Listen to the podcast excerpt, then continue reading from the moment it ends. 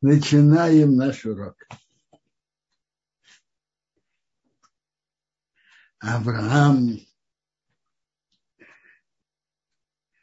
его, его сын Ицхок, уже в возрасте, что надо ему искать невесту. И Авраам посылает своего раба Элиезера, посылает его, чтобы он пошел и нашел невесту для Ицхака. И перед этим, когда он его посылает, он берет у него клятву. И тут написано его положение в доме Авраама. Раб его, старший дома, который властвует во всем, что у него. И при всем этом в материальных вопросах он имел полное доверие, а в духовных вопросах он его потребовал клятву. Клятву чем? Всегда брали в клятву, берут сейчас клятву святокторы, тфилин. Тогда, тогда еще не было написано. Так мецву, заповедь союза с Богом, заповедь обрезания. Поэтому положи твою ногу под мое бедро и поклянись, что ты не возьмешь жену для Ицхока и дочерей Кна, но только пойдешь в мою страну и возьмешь из моей семьи.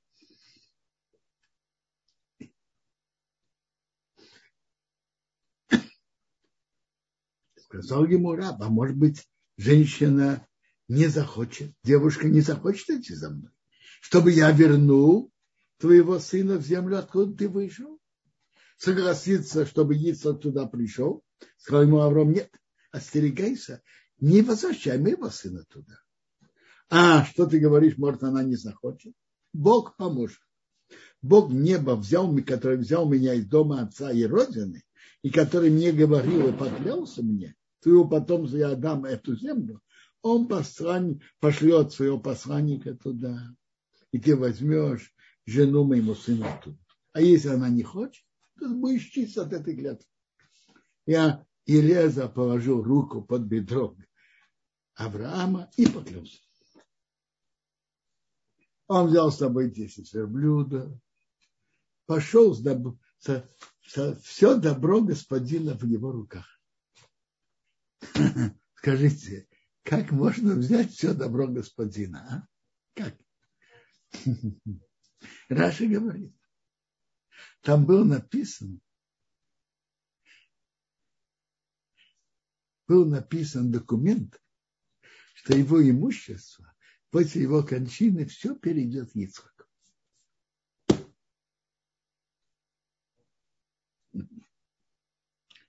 Он положил верблюда за городом у кого-то воды к вечеру, когда черпальщицы выходят. Тогда не было крана. И черпали. Кто черпал? Девушки.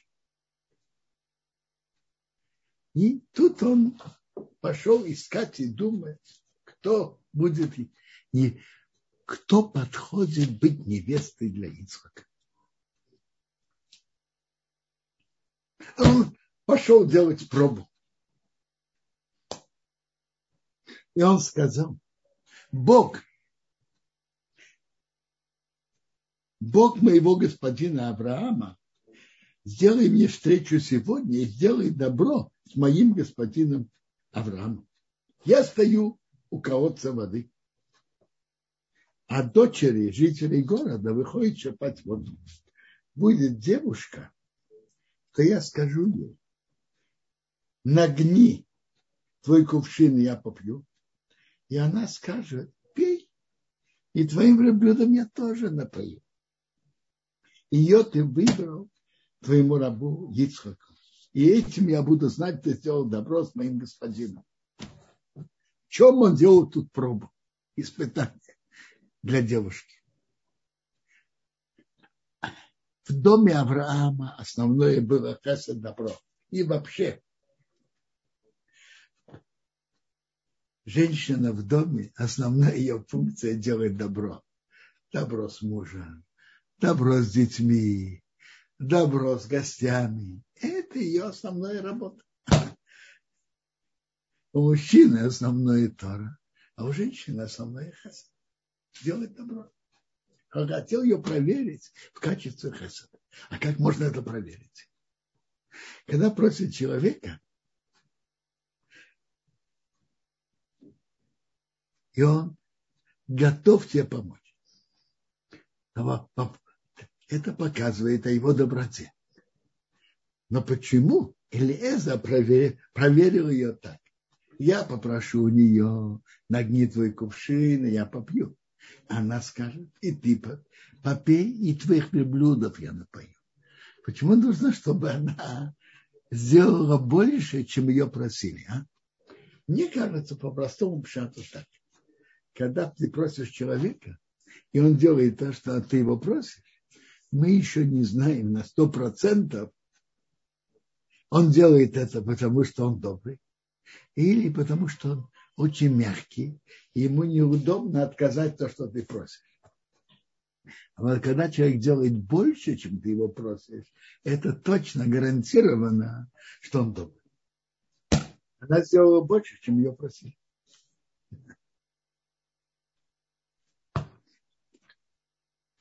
Он еще не закончил говорить. А Ривка выходит, которая родилась у Псуева, сына Милка, жена Нахора, брата Авраама, с кувшином на плече. Она красивая, никто, никакой мужчина ее не знал, она спустилась и наполнила. Раб побежал мне навстречу. Дай мне пить немножко воды твоего кувшина. Я сказал, пей, господин. Поторопилась. Спустила свой кувшин на руку и, и напоила его закончилось поить, сказала твоим верблюдам, я тоже начерпаю, пока не кончит пить. Поторопилась, вылила свой кувшин шокес. Шокес – это место, где верблюды пьют. Раши говорит, что это вырезают внутри камня. И там э, льют воду. И верблюды пьют. И она начерпала всем его верблюдам. А верблюды пьют много.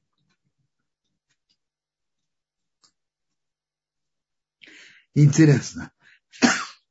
Тут повторяется тоже то, что мы видели в прошлой главе у, у Авраама. Он поторопился, тут она поторопилась. Он побежал к быку, так, тоже и тут. То же самое. Там хесед Авраама, а тут хесед Ривки. Поторопиться, делать хесед. Поторопиться, побежать. Энергично делать добро. А человек удивлялся ей, Леза. Он молчит, знать, Бог послал ему удачу или нет. То есть она добрая. Она, она откуда она? Из дома Авраама или нет. Он не знает пока. И когда верблюды кончили пить, человек взял украшение золота. Лезе – это украшение и, и серьги на, на уши называется на, на замим, и, и украшение на нос на замим. В данном случае это было украшение на, на, на нос. Так он взял это украшение, пол шекера его вес. И два браслета на ее руки, которые их вес 10 золотых монет. И он сказал, чья дочка ты? Расскажи ко мне, есть ли в доме твоего отца место для нас переночевать. Она сказала, я дочка Псуила, сын Милки, который родила Нахор. Родила Нахору сказал, тут есть у нас и солома, и еда блюдов, и место ночевать много ночей. И человек поклонился Богу. Видите, Бог послал ему Ривку, что это из дома Авраама, из дома брата Авраама.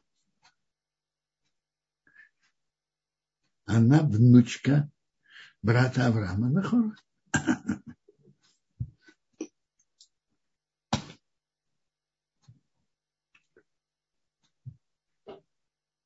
Э, Раша говорит, два браслета – это намек на две, на две скрижали, которые будут потом даны еврейскому народу. Десять золотых монет их вес – это десять заповедей, которые были написаны на этих двух скрижалях. И это цмедим, соединенные. Вы знаете, что все десять заповедей, написанных на двух скрижалях, первые, первые пять – это между человеком и Богом, а вторые пять – между человеком и человеком. И эти две стороны служения Богу. Отношение к Богу и отношение человека, отношение к другим евреям. Они должны быть соединены и сочетаться вместе. И отношение к Богу, и отношение к другим. Эти две, две, две стороны служения Богу. Две стороны, что Бог от нас хочет. Они неразделимы, они соединены.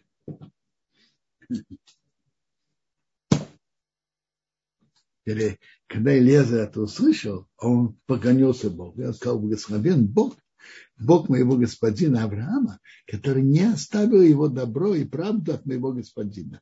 Бог меня вел в дороге, верной дороге, дом братьев моего господина.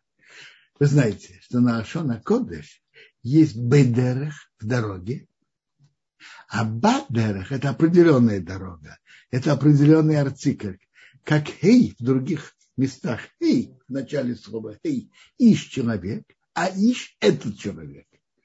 Бейдерех – просто в дороге. Бадерех с матахом – в определенной дороге, в нужной дороге, в дом братьев моего господина. Очень интересно, когда он рассказал это потом, он рас... Элеза рассказывает им еще раз эту историю. Все, что было, там написано дом Ахиадони, брата моего господина. А, с Хириком. А тут написано Бейс Ахеядони, братьев моего господина. Братьев. Множество числе. А там единственное. Что это значит? И в чем разница? Потому что так то, что написано братьев, она действительно родственницей, потомком двух братьев моего господина, двух братьев Авраама. Папа был Птуев, а папа Птуев, Птуева был Нахор, брат Авраама. Авраама было два брата, Нахор и Арам. Так Нахор, у Нахора был сын Птуев, а у Птуева была дочка Ривка. Так он, она была внучкой брата Авраама, Нахора. Но с другой стороны, она бы являлась и потомком третьего брата, Арана. Жена Нахора была Милка, дочка Арана. Так э, от Нахора она была, вну, Ривка была внучкой, дочь, дочка Птуева, который был сын Нахора. Относительно Арана, тут дальше, она была правнучкой. У Арана была дочка Милка, у Милки был сын Птуев, а у Птуева была дочка Ривка. Значит, Ривка была вну, внучкой Нахора и правнучкой Арана. И это значит Ахеяду, не братьев, господин. Не знаю почему. Тут Тора рассказывает братьев обоих. А когда он рассказывает это отцу, отцу Ривки, он упоминает только дом брата господина.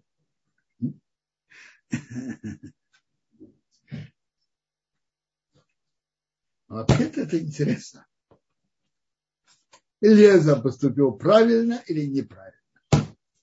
Как это называется, испытывать судь, делать такое испытание, хорошо или плохо. А? Сказать, что тот, кто выйдет это сделает, чтобы так было. А? Есть медраж на месте, медраж раба, ну и есть геморрата, они, э, они говорят почти то же самое. Медраж упоминает четыре случая, а Гемора упоминает три.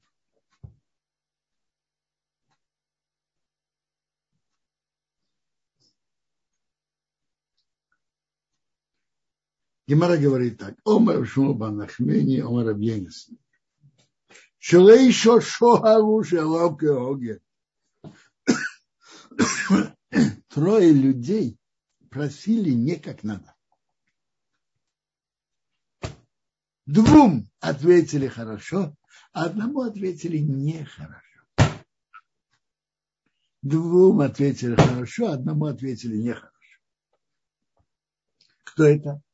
Илиеза раб Авраама, царь Шаул и Ифтах. Илиеза сказал, та девушка, которой я скажу, нагни твой кувшин, она скажет, и пей. И, я, и верблюдов я напою, ее ты выберешь. Она будет невеста Ицхака. А может она хромая или слепая? Так говорит Гемара. А может быть, действительно. Тософот спрашивает, что значит, может она хромая или слепая. Ильяза же, же видит, кто она такой, который хромая или слепая, Элезер не подойдет и не попросит. А? Вопрос? Тософот на это отвечает. Может быть, внешне не видно. Внешне видно, как будто у нее есть нога, а в действительности нет. Или внешне выглядит как глаз, а в действительности она не видит. Может быть такое. Это не, не как полагается он поставил, шел на риск. Второе. Второй был царь Шаул, великий человек, царь, первый царь в еврейском народе, великий человек Шаул. Он, Гальят вышел и позорил лагерь Израиля. Царь Шаул объявил, тот человек, который выйдет и побьет его, нет, его, и Гольят предложил, пошлите мне человека, пошел против меня на дуэль. Кто? Так царь Шаул объявил, кто выйдет против Гольята и побьет его, царь его делает очень богатым, и дочку даст ему жен. Ну, то, что, то, так то, что он делает его богатым, это хорошо, и не важно, кто бы не был. Но даст ему дочку в жены. А что будет, если он мамзер, на котором нельзя, за которого нельзя выйти замуж или раб? Но кто, кто вышел? Вышел, вышел Давид. Замечательно. Бог ответил как надо. Третий случай – это Ифтах. Он пошел на войну сам с, а, с народом Амон. И, и как всякая война, никто не знает, кто победит. Он чувствовал большую зависимость и благодарность Богу, и он объявил, сказал перед Богом, обещал, когда я одержу победу над Амоном, то кто, кто выйдет мне навстречу, то это будет для Бога, и я принесу его в жертву. Ему ответили не, не как нехорошо. Тот, кто вышел ему навстречу, это была его дочка, единственная дочка. Я понимаю из этой геморры, что человек не должен был делать так. Гимара, Медраж говорит, что они, вот эти три человека делали не как надо, как говорят, испытывали судьбу, шли на риск. Широкая не как Бога, так, так Гимара говорит. Двум ответили как надо.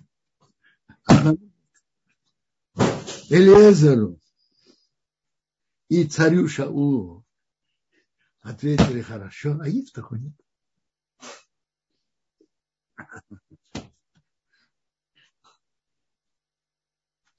Я видел в комментарии, говорят, почему таки тем двум вышло хорошо. Потому что все-таки он не полагался на великие заслуги Авраама, заслуги Ицхака, это Элиеза. А царь Шаул полагался на заслуги еврейского народа. Насчет принесения жертвы, на что Ифтор должен был полагаться. Он мог бы сказать, что он принесет такую-то жертву, но не говорит то, что выйдет мне навстречу.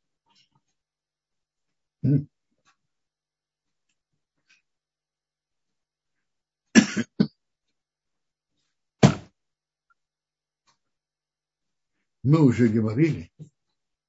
Вчера я упомянул, сейчас я расширю дальше. Почему Авраам именно хотел и своей семьи? Ведь известно,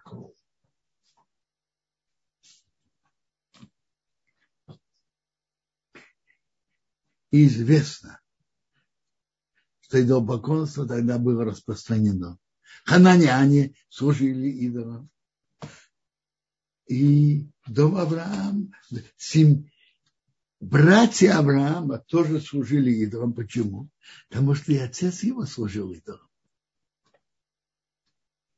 И, и так видно из конца главы Ваницы.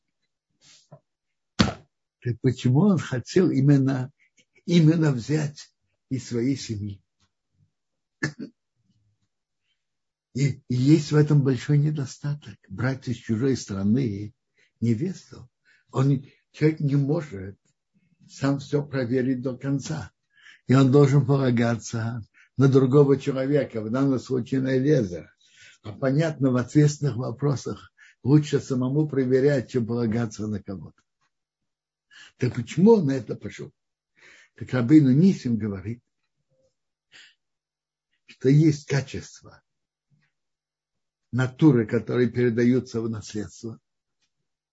А есть качества, которые не передаются в наследство. Это качество доброты или, наоборот, жадности. Качество легко сердиться и вообще сердиться. Или, наоборот, терпеливости.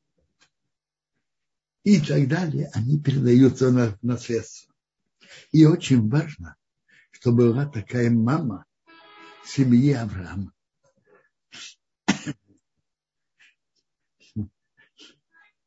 На нашем, на современном языке это значит, что есть качества генетические, а есть не генетические.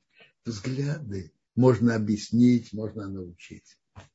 А вот доброта, отдаление от неба, это многое в натуре. Конечно, человек может работать на может работать над своими качествами. И человек может очень много поменять.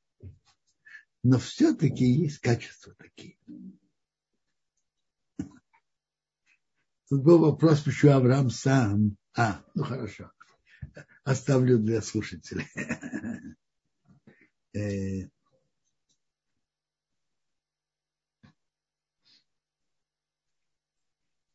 Из Геморы мы видим все, что все-таки идти на риск не надо было.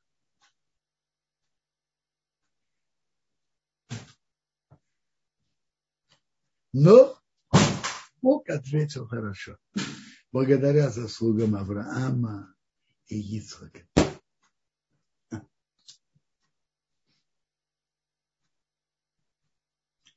Девушка побежала, сообщила доме мамы, то, что было. Но это очень естественно. Кому девочка сообщает? Маме. А у Ривки был брат. а его звали Лаван. Он побежал Лаван тому человеку наружу к источнику. И когда он увидел вот эти украшения на руках сестры, и он услышал слова своей сестры Ривки, что он так со мной говорил, он пришел к человеку, что он пришел. У Лавана деньги занимали место, и очень большое место. Раз он так легко дал такой подарок, значит, наверное, у него есть деньги пришел. Ну и понятно, он принял радушно.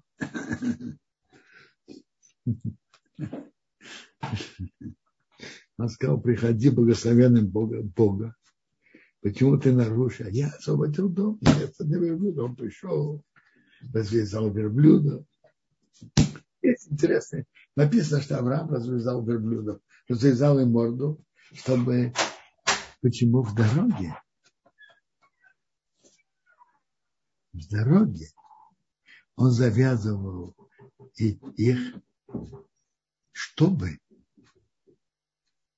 они не ели от чужих полей.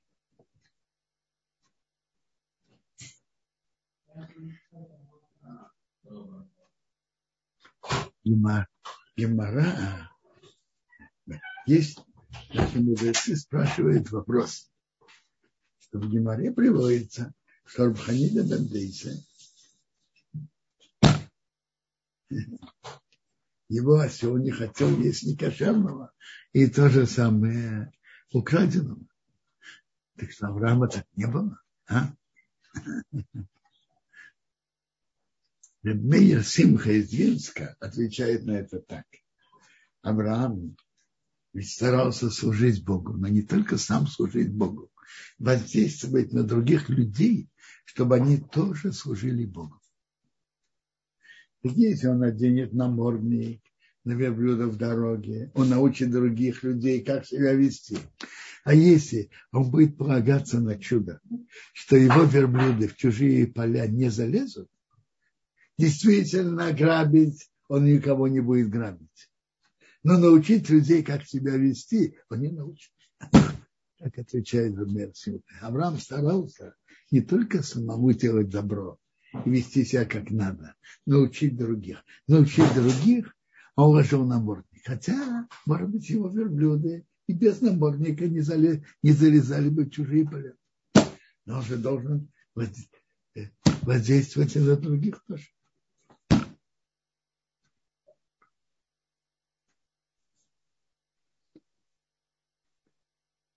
Положили перед ним есть. Он сказал, я не буду есть, пока буду, я скажу мои слова. Сказал, говори. А почему Илеза не хотел говорить? А? Я слышал несколько объяснений. Объяснение, что он решил делать митцву. Авраам его посрал, чтобы он э, нашел щеду для, своего, для его сына Ицхака то он решил раньше буду заниматься мецвой, потом поем. И он сказал, я раб Авраам. Бог благословил моего господина очень. Он вырос. И дал ему овец и быков, серебро и золото, рабы, рабыни, верблюды, ослы. И Сара родила к старости, родила сына моему господину после старости. И он отдал ему все, что в нем. И мой господин взял у меня клятву, чтобы я не взял невесту моему сыну из дочерей к нами, что я сижу в его стране. Только к моему дому, дома моего отца, к моей семье, и возьмешь жену моему сыну. Он сказал, я сказал господину, моему, а может она не захочет идти за мной, сказал Бог, который я шел перед ним, пошлет своего посланника с тобой, и будет удача у тебя. Возьмешь жену моему сыну и моей семьи и дом отца. Тогда ты будешь чист от моей клятвы, придешь к семье. Если они не захотят дать, будешь чист от моей клятвы. И Тора дальше рассказывает его пересказ того, что было у кого-то. Наши мудрецы выражаются так, где его сихосом шарабды овейс миты ростом шобоним. Перед Богом важнее беседа рабов наших отцов, чем Тора сыновей. Что есть многие законы, которые выучиваются из одной буквы. Лишний вав, лишний ют, как на намек. А тут эта глава пересказывается. А это важно перед. Беседа рабов наших отцов. Что это так и значит? Чем эта беседа важна перед Богом? А?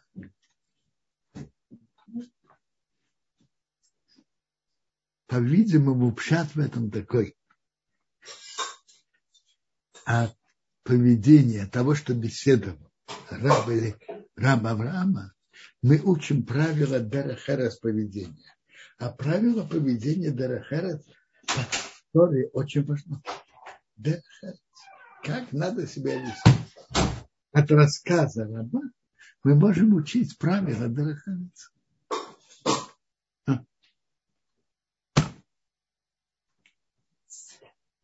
Дараханица. Он рассказал всю эту историю, как он сказал перед Богом, и как тут как раз Ривка вышла, и он начал Павла, он ее попросил, и она ему сказала, тебе дам, и твоим верблюдам дам.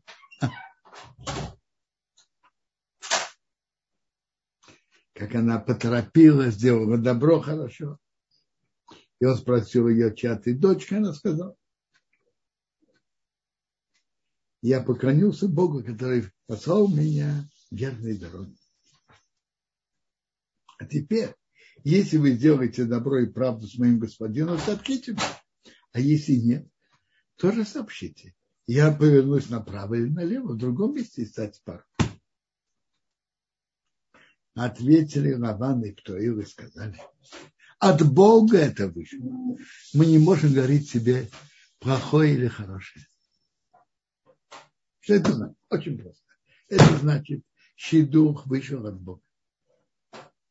Мы не можем говорить наши слова за не, по, не изменит к хорошему.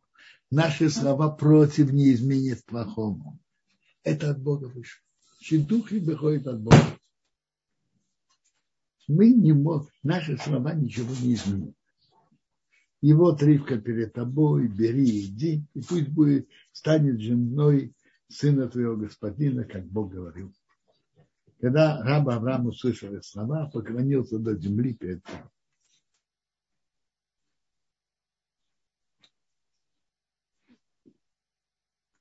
Между прочим, добро Ривки мы уже говорили, что она делала больше, чем ее просили. И она поторопилась, побежала. Те же выражения, что мы встречаем у Авраама. Делать энергично добро. Я слышал как-то еще интересное замечание о добре Ривки.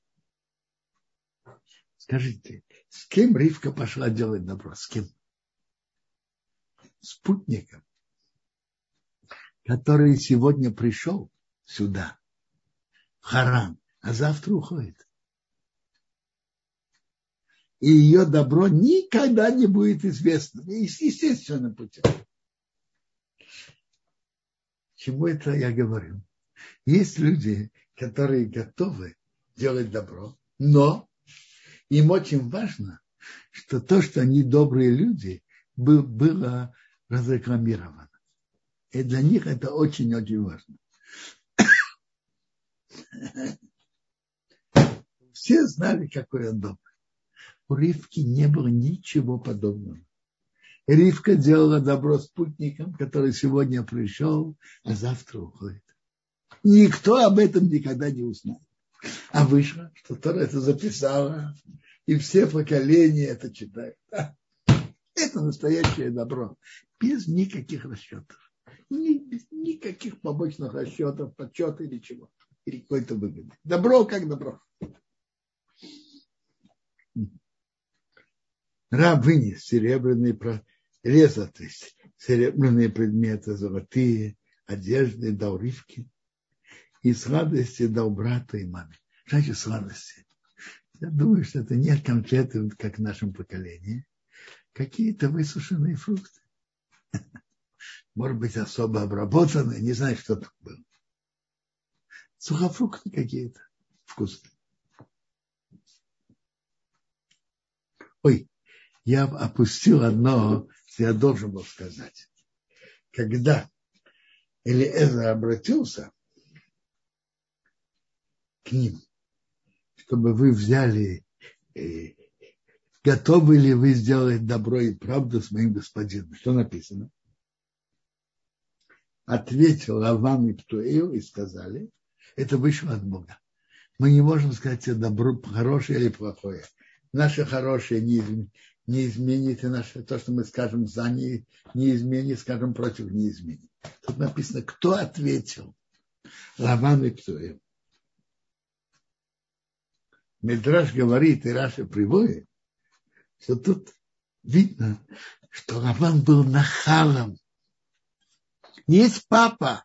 Что ты выступаешь вместе с ним и говоришь? Что значит? И написано еще до, до Птуэла. Ответил Лаван и Птуэл, сын перед отцом. Что за нахальство? Речь идет о Федуке. Дай папа. Пусть папа отвечает. Что ты тут высовываешься? Что за нахальство?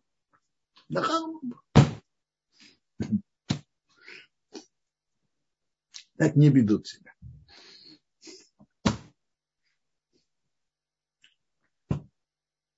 Поели и попили. Он и эти люди, которые с ним, то есть те, которые погонщики верблюдов, переночевали, встали утром, сказал, пошлите нас нашему господину. Сказал ее брат и мама, пусть девушка останется с нами год или десять месяцев, а потом пойдет. Что произошло? Тут они были согласны. А тут вдруг на завтра утром передумали. А? а? Я, я думаю так. Когда Леза им рассказал всю эту историю, они были в чувствах, что видно, что это не случайно. Видно, что это от Бога. И что это, видно, что это от Бога. И в чувствах они сказали, мы видим, что это от Бога. Мы ничего тебе не скажем, ни хорошее, ни плохое. Наши слова не изменят. На завтра уже их чувства прошли, а им, а им самим хотелось задержаться. Когда Ильязар им сказал, они были в чувствах, а на они уже начали думать. Он сказал им, не, задерживай, не задерживайте меня. Бог послал мне удачу в дороге. Отпустите, я пойду, господин. Сказал, позовем девушку и спросим ее. Как тут видно, что они выдают девочку без того, что есть ее, то, что спросить, хочет ли она выйти замуж. Позвали Ривку и сказали ей, ты пойдешь с этим человеком? И она сказала, я пойду. Интересно. Они спросили, пойдешь ли ты или нет. Что был бы естественный ответ? Или да, или нет. А что она сказала? Я пойду. Потому что да, значит, я иду, потому что вы просите, потому что вы хотите. Она сказала, ответила по-другому, я пойду по моему личному желанию. Не потому что вы хотите, а потому что я, я сама хочу. Достойный человек, достойный жених. И они благословили, они проводили Ривку, их, сестру, ее кормилицу, и раба Авраама, его людей благословили Ривку, говорит, сестра наша, ты будь тысячи, десятки тысяч. Твое потомство наследовало бороться его врагов. Они слышали, что Авраам получил такое благословение, что это было от, от нашей дочки Ривки, не от кого-то, а какой-то другой женщины. Стала Ривка с ее девушками, скакали на верблюдах и пошли за, человек, за тем человеком. Раб взял Ривку и пошел. И они встретили Ицхока. А Ицхок пошел беседовать в поле. Значит, беседовать в поле, молиться. К вечеру. Минх. Приводится в Геморе, что Ицхок установил Минху, молитву Минху. К вечеру. Поднял глаза и увидел, вот блюдо приходит. Ривка подняла глаза, увидела Ицхока. Увидела его величественность, как стоит перед Богом и молится. И она склонилась от блюда сказал как бы, кто это тот человек, который идет в поле навстречу? Он сказал, сказал раб, это мой господин. И она взяла и закрылась. Рассказал раб Ицоку все эти слова, все, что он делал. Лицо привел его в палатку. И это она вела себя как старая ее мама. И он, он взял, Медраж нам говорит, там было облако над палаткой, была браха в тесте, свеча горела, она вела себя как Сара. Взял Ривку, стал ему женой, и он любил ее, и Ицок утешился после смерти своей мамы.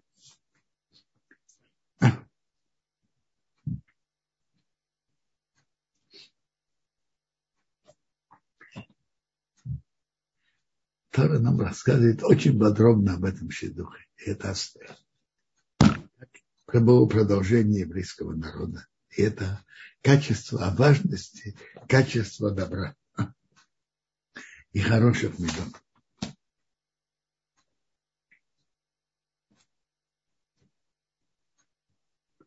Конец нашей главы что Авраам женился еще на женщине Ктуро и родила ему шесть сыновей. И он дал им подарки от, от Асров. И Авраам жил 175 лет. Его похоронили Ицок и Ишмаил, его сыновья, в пещере Махпелу. Гемора учит нас, что Ишмаил в конце своей жизни сделал чубу. Откуда? Что он поставил Ицхока раньше себя он поставил Ицхака впереди себя. Он отдал дань уважения своему младшему брату Ицхаку, что он важнее. Это показывает, что умеет уважать того, кто важнее его, показывает, что он сделал чудо. А вообще дальше говорится тут про Ишмаила. И это интерес, тоже интересная тема потомки Ишмаила. Так, Авраама похоронили по поле Махпела, в. Дальше Тара говорит про потомки Ишмаила. У него было 12 сыновей. Как Бог и обещал про Ишмаила.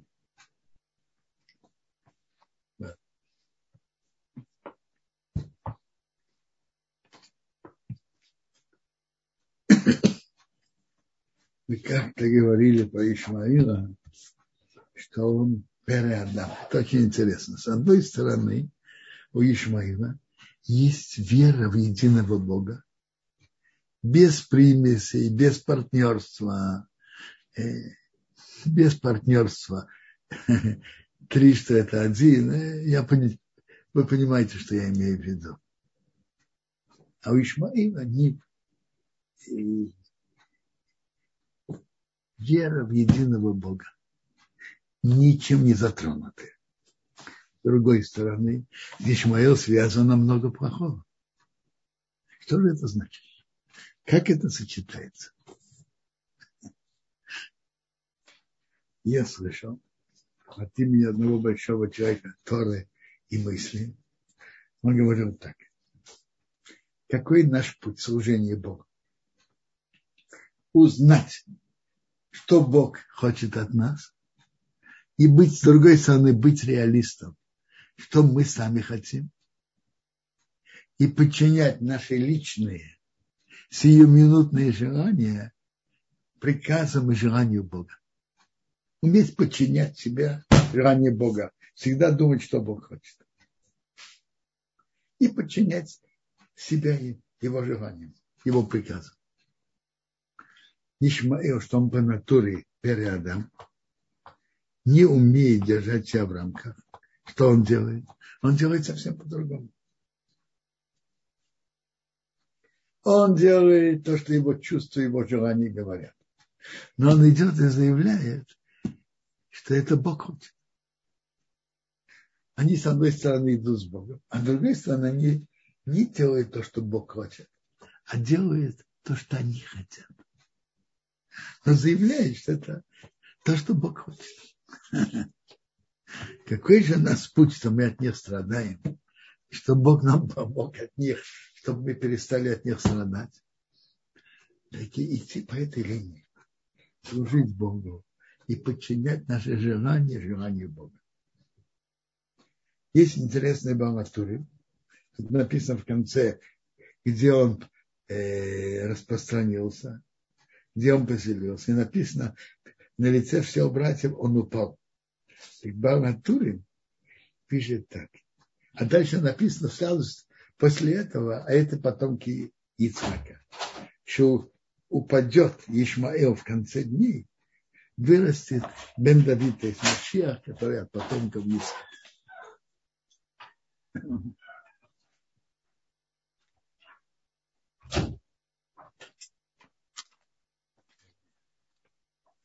Говорим о законах субботы. Неделю назад мы говорили о запрете варки. Так давайте продолжим. Э, запрет варки довольно широкая работа. Есть о чем говорить. Значит так любое изменение продукта или, или металла, например, изменение э, че, через нагревание входит в варку. Э, варить что-то, жарить, выпекать. Да. И это относится к любому продукту. И также продукту, который можно есть сырым, не вареным. Вода. Можно ее пить? Воду. Можно. Но когда варит, это что-то другое. Это Яблоки. Можно есть сырые. Но когда человек варит компот или варенье, это что-то другое. Это варка. Варка считается уже варкой. Когда он все доходит частично, это готов, это, это не то, что частично, это частично готово в употреблении. И в стесненном состоянии, если кто-то очень торопится, он мог бы это есть. Это называется махал бендрус. То, что написано в Гимаре. Бендрусай был каким-то бандитом, был бандитом. И, как говорят, из-за его профессии у него не было времени варить, как полагается. И он ел полувареную пищу. Ну, он ел полувареную пищу. Если кто-то сварил до, до такого уровня, что в стесненном положении можно есть, это считается, что он уже нарушил запрет варки. Интересно, Рамбам пишет, что это сварено наполовину. А Раша пишет, что это сварено на треть.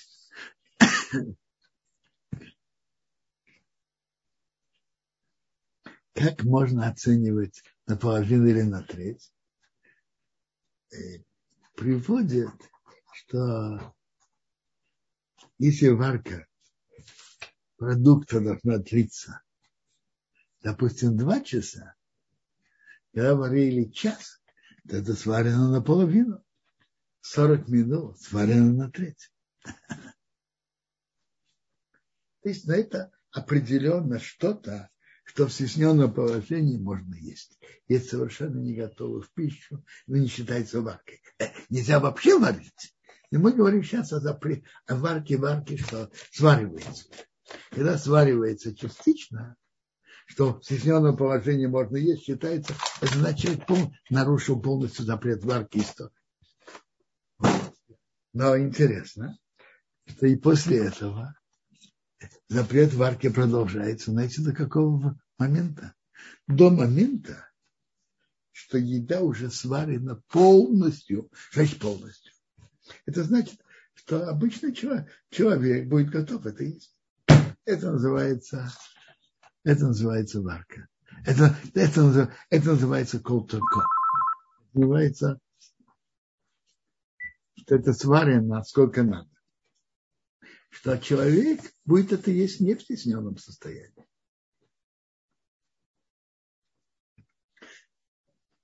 Но если это уже сварено так, что человек будет это есть и в нестесненном состоянии, но просто так как варишь больше, становится вкуснее, более качественно, это не варка. Это улучшение вкусовых качеств еды. Это не варка. Варка это только до момента, что это полностью сварено. Ну, если есть какие-то вопросы, пожалуйста. Спасибо большое, Квадарав, за урок. У нас есть несколько вопросов. Э, Анна спрашивает, почему, да, почему сам Авраам не поехал в дом своего брата Дашитуха Ицхака? Папа Зацал обычно говорил, что, возможно, из-за старости ему было трудно ехать. Теперь Ицхок, что не поехал, потому что Ицхок, что был принят как э, освящен как жертва. И Ицхоку мы в следующей главе услышим, что Бог его не позволил выезжать из, из пределов Святой Земли. Это единственный из отцов, который родился в Святой Земле Израиля и жил там все годы до конца. Единственное. Авраам не родился в Святой Земле Израиля, но он туда приехал и там остался. И там умер. Яков родился в земле Израиля, но он э, умер не в земле Израиля. А Ицхак родился и жил все годы в земле Израиля. Авраам подвис, папа обычно объяснял, то может быть из-за старости. Ему была трудна такая поездка.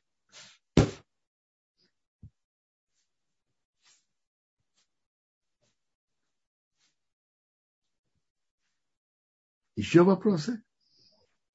Спасибо большое, Квадарав. Вопрос Виталь Хая спрашивает такой. А какие качества передаются по наследству, а какие нет?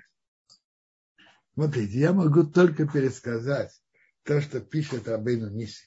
Он пишет о доброте, какое противоположное. Он пишет о качестве сердиться, о качестве доброты, противоположное этому, о качестве сердиться. Я могу открыть его, его книгу, она не, у меня нету дома и не перед глазами. Качество на, на, по натуре. Еще раз. Ран сам пишет, и это известно это не значит, что человек, который родился с качеством, что он легко сердится, не может и не должен над собой работать. Нет, он да, должен над собой работать. И он может работать. И можно изменить и направить свои качества. Но все-таки начало качества, они тоже очень важны.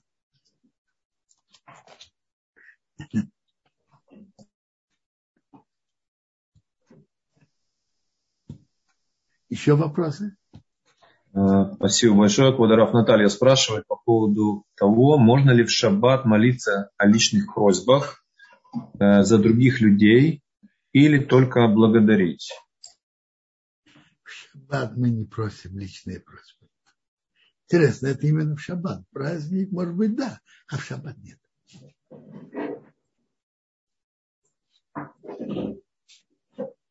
Смотрите, бывают особые случаи, кто-то в опасности, да, просит. Человек очень больной и опасно. Э, положение с врагами опасное. Кто-то кто находится в особо опасном положении, да. А обычно не молится. Спасибо большое, Квадараф. Люба подняла руку. Люба, пожалуйста, мы подключаем вам микрофон для вашего вопроса. Э, шалом, Квадараф. Э, спасибо за урок. У меня вопрос, если можно, по предыдущей главе. Ну, с моей Или... стороны, пожалуйста. Да.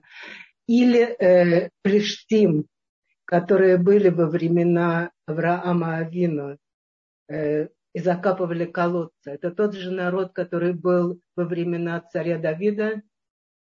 Я понимаю, что да, тот же народ, филистимляне. Они, как написано в главе Ноах, они из э, египта, египтян. Из потомков, секундочку, прочитаем то, что тут написано.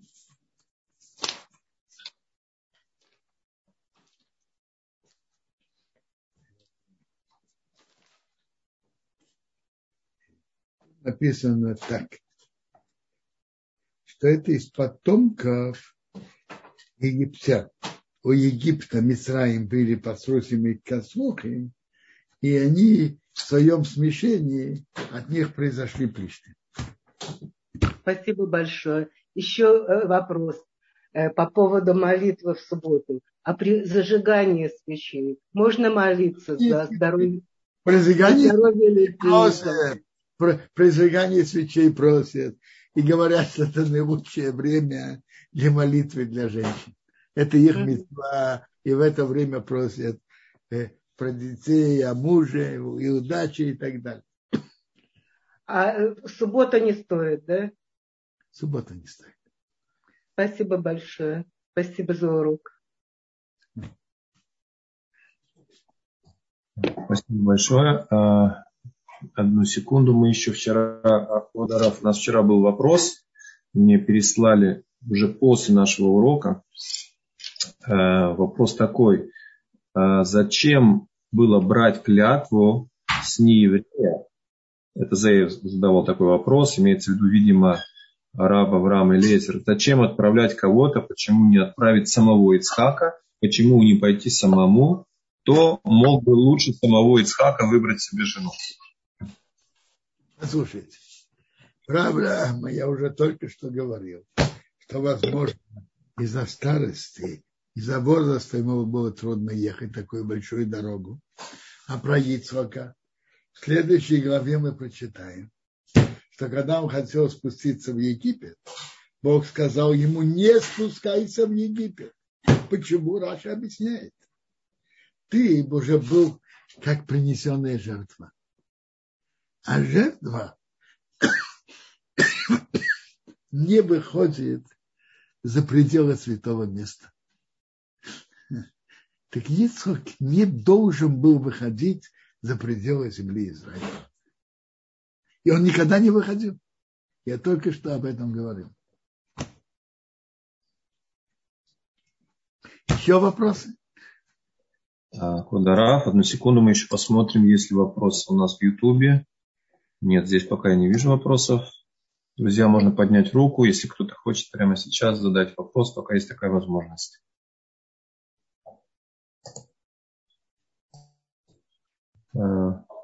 Пока нет, не вижу. Вот вопрос. Ильяна спрашивает. Что?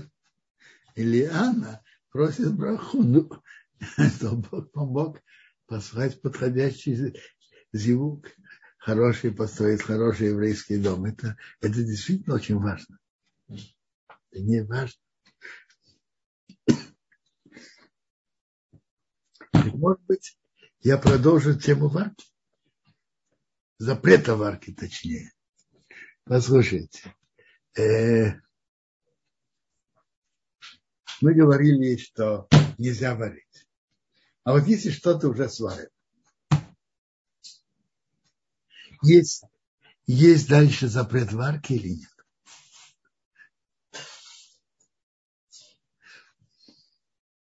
Человек сварил, я не знаю, пожарил котлеты, сварил рис, сварил курицу, нагревание курицы потом. И охладилось.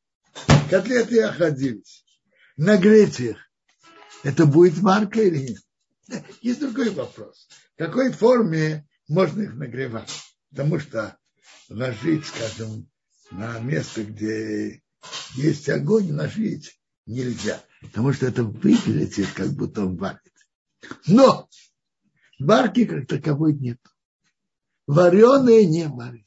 То, что уже сварено, нет запрета варки. Нет. Есть другие, другие ограничения, запрет, другие запреты, но варки уже нет. То, что сварено, уже нет запрета варить. Есть одно, но есть правило. Нет варки после варки в сухом продукте. И, как я упомянул, рис, котлеты, плов, вареная лапша. А в жидких продуктах есть спор, есть ли варка после варки или нет, есть спор. Есть мнение, что и в жидких продуктах нет запрета варки, нет варки после варки. А есть мнение, что есть. И мы, мы идем на устражение, и, и, и нельзя варить жид, в жидких продуктах, есть запрет варки после варки. Например, холодный чай. Если нанести на него кипяток, и его нагреть, если, если, если нагреть холод, чай, который охладился, есть запрет варки.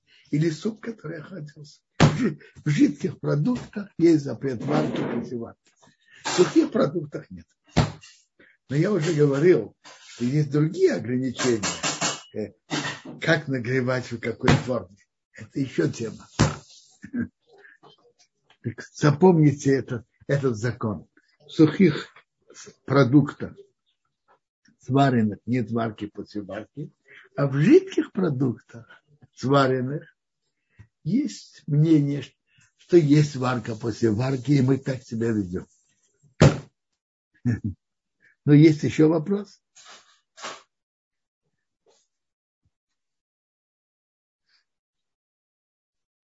Квадарав, по шаббат пока нет вопросов. А мне кажется, это очень актуальная тема. Потому что мы, мы наоборот, мы стараемся есть вкус, вкусную, теплую еду в шаббат. Так надо знать, как можно оставить на гаде или на платье теплую еду. И, и, и, и какую еду сухую, в как, где можно нагревать. В какой форме можно, в какой нельзя. Ну хорошо, если нет вопросов, так мы на этом заканчиваем. И всем хорошего шаббата. И чтобы Бог так и послал хорошие щедухим, кому надо. Всего хорошего. Спасибо огромное за урок. Водораб Шаббат Шалом всем, дорогие участники. До следующих встреч, а именно, дай Бог, четверг, ближайший в 20.00. А. Тут есть какой-то вопрос на экране был, а я да, уже... Одну секунду, Квадрат. Да, это по шабату был вопрос. Эстер спросила, можно ли в шаббат горячий бульон, который сняли с платы, добавить сушеный укроп? Сушеный укроп. Послушайте, э, этот укроп, э, значит сушеный, он сваренный или нет? Как правило, нет. Если он не сваренный, то в нем есть в нем запрет варки а кастрюли, которые сняли с платы с газа, она горячая, у нее она может варить. Так укроп не сваренный, нельзя туда ложить.